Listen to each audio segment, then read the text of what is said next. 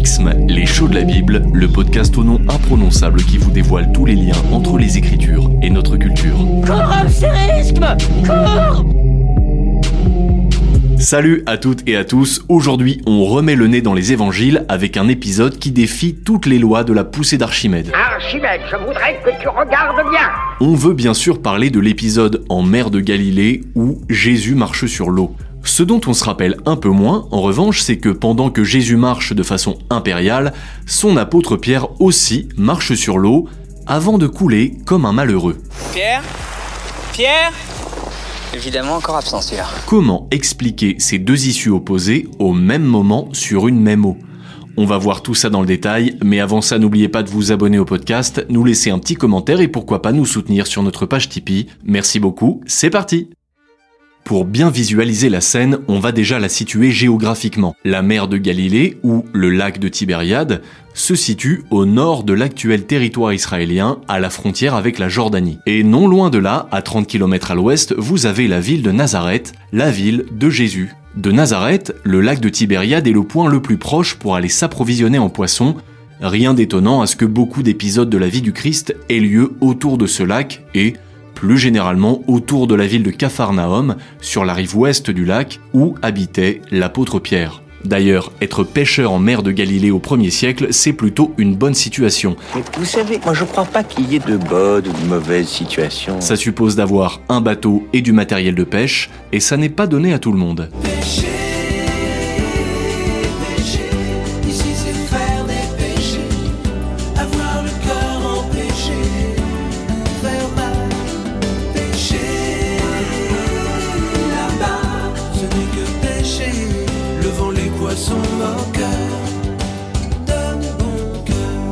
On commence tout doucement avec Laurent Voulzy et sa chanson Le rêve du pêcheur. Et puis on enchaîne en lisant l'épisode des évangiles qui raconte cette promenade sur l'eau. Ça se passe chez Matthieu. Vous allez voir qu'il est question d'une foule de personnes à gérer avant d'embarquer car cet épisode fait suite à la fameuse multiplication des pains. Et forcément ça fait du monde qui a envie de suivre Jésus. Lisons cela dans l'évangile de Matthieu chapitre 14 versets 22 à 24.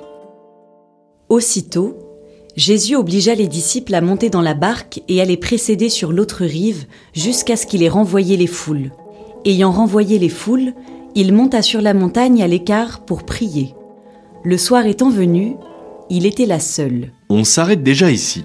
En fait, pour bien lire ce passage des évangiles, il faut considérer l'arrière-fond vétérotestamentaire. Oui, oui, vous savez ce mot classe pour parler de l'Ancien Testament. Et ça va nous permettre de mieux comprendre le sens de ce miracle. Là encore, il faut en repasser un peu par la géographie, mais c'est beaucoup plus simple. La scène se déroule en deux lieux dignes des meilleurs spots de vacances, la mer et la montagne, et chaque lieu est symboliquement très chargé. La mention de Jésus gravissant la montagne fait écho à l'ascension de la montagne du Sinaï par Moïse pour aller y recevoir les tables de la loi. Moïse monta vers la montagne de Dieu. Cette référence à la montagne de Moïse est d'ailleurs plutôt inquiétante car dans le récit de l'Ancien Testament, les fils d'Israël se sont crus abandonnés de Dieu lorsqu'ils ont vu que Moïse tardait à descendre, juste assez de temps pour qu'ils fondent de l'or et en fassent un veau à adorer. Et bien de même, le récit de l'évangile indique que Jésus n'est plus avec ses disciples au moment de la tempête, il monta dans la montagne à l'écart pour prier.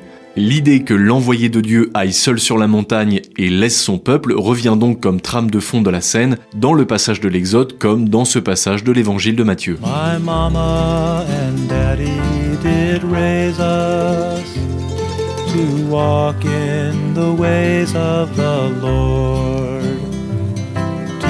Love and revere the commandments on the tablets that Moses bore. On continue avec de la musique douce et les rabbis Bruce et Donna Adler qui chantent l'histoire des tables de la loi de Moïse, mais restez jusqu'à la fin car il est possible que ça zouk dans vos chaumières.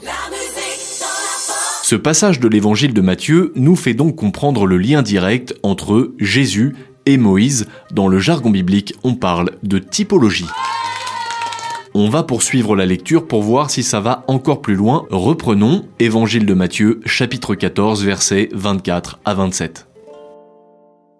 Le soir étant venu, il était là, seul. La barque était déjà au milieu de la mer, tourmentée par les vagues. Le vent, en effet, était contraire.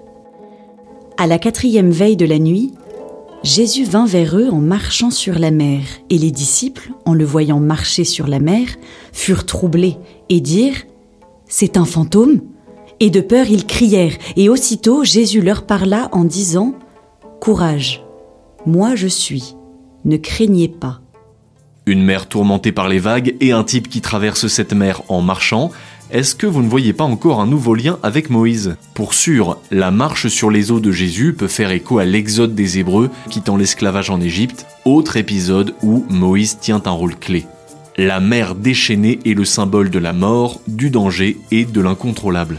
Et ce miracle de Jésus rappelle en effet la voie miraculeuse que Dieu a ouverte pour son peuple afin de lui faire traverser la mer Rouge, comme le rappelle le psaume 77. Dans la mer fut ton chemin, et tes sentiers dans les grandes eaux, et tes traces ne furent pas connues. Tu as conduit ton peuple comme un troupeau, par la main de Moïse et d'Aaron. Ou encore le livre d'Isaïe, chapitre 43, verset 16. Ainsi parle le Seigneur, lui qui procura en pleine mer un chemin, un sentier au cœur des eaux déchaînées. Et ce qu'on va voir, c'est que ce texte des évangiles va bien au-delà d'un simple écho à l'histoire de Moïse, car la marche sur les eaux a été interprétée par les pères de l'Église comme un symbole du pouvoir de Jésus sur la mort, sorte d'annonce métaphorique de sa résurrection. Jésus est donc plus qu'un nouveau Moïse. On continue la lecture de Matthieu 14, versets 25 à 33. À la quatrième veille de la nuit, Jésus vint vers eux en marchant sur la mer, et les disciples, en le voyant marcher sur la mer, furent troublés et dirent C'est un fantôme Et de peur ils crièrent, et aussitôt Jésus leur parla en disant Courage, moi je suis, ne craignez pas. Pierre lui répondant dit Seigneur, si toi tu es, ordonne que je vienne vers toi sur les eaux. Et il dit Viens. Et descendant de la barque, Pierre marchait sur les eaux et vint vers Jésus. Mais voyant le vent, il prit peur, et comme il commençait à couler, il s'écria, disant, Seigneur, sauve-moi. Et aussitôt Jésus étendant la main, le saisit et lui dit, Homme de peu de foi, pourquoi as-tu douté? Et comme il montait dans la barque, le vent cessa. Ceux qui étaient dans la barque vinrent se prosterner devant lui en disant, Vraiment, tu es le Fils de Dieu.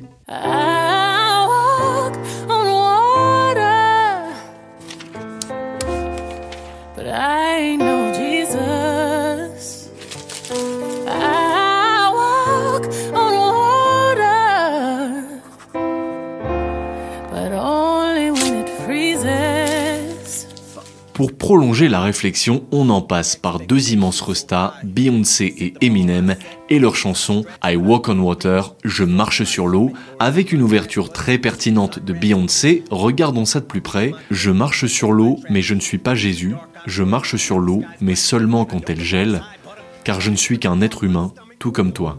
Les paroles de Beyoncé affirment de façon implicite la divinité du Christ et c'est justement le message principal de ce passage des évangiles.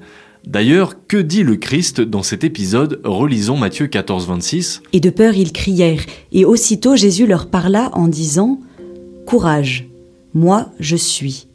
Ne craignez pas. Et ça nous ramène à Moïse une fois de plus. Mais ça continue encore et encore. Car la formule par laquelle Jésus s'introduit auprès des disciples est précisément celle par laquelle Dieu se désigne lui-même à Moïse dans l'épisode du buisson ardent. Chez Matthieu, le texte en grec dit ego aimi, moi je suis.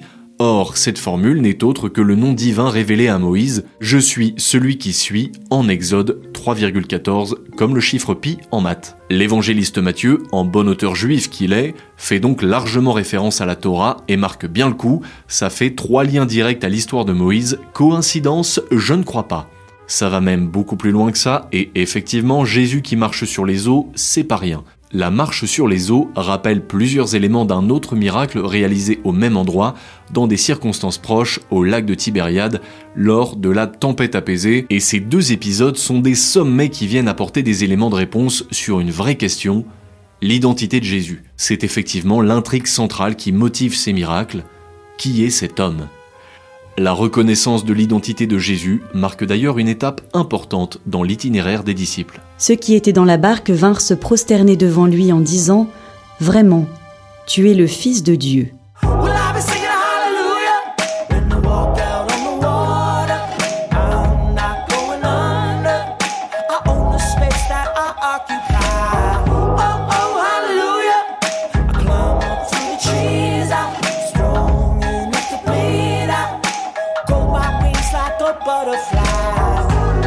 La marche sur les eaux, c'est aussi ce qui inspire le groupe Royal Canoe. On comprend dans cet évangile que Jésus révèle pleinement sa divinité en reprenant des éléments de la révélation de Dieu à Moïse, mais également par une manifestation qui dépasse les lois de la physique en marchant sur l'eau. Et maintenant, on a envie de s'attarder sur l'autre personnage clé de l'épisode, l'apôtre Pierre. Reprenons juste ce petit passage, Matthieu 24, versets 28 à 31.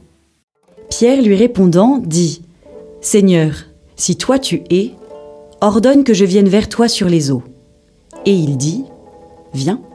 Et descendant de la barque, Pierre marchait sur les eaux et vint vers Jésus. Mais voyant le vent, il prit peur, et comme il commençait à couler, il s'écria, disant Seigneur, sauve-moi. Et aussitôt Jésus étendant la main, le saisit et lui dit Homme de peu de foi, pourquoi as-tu douté?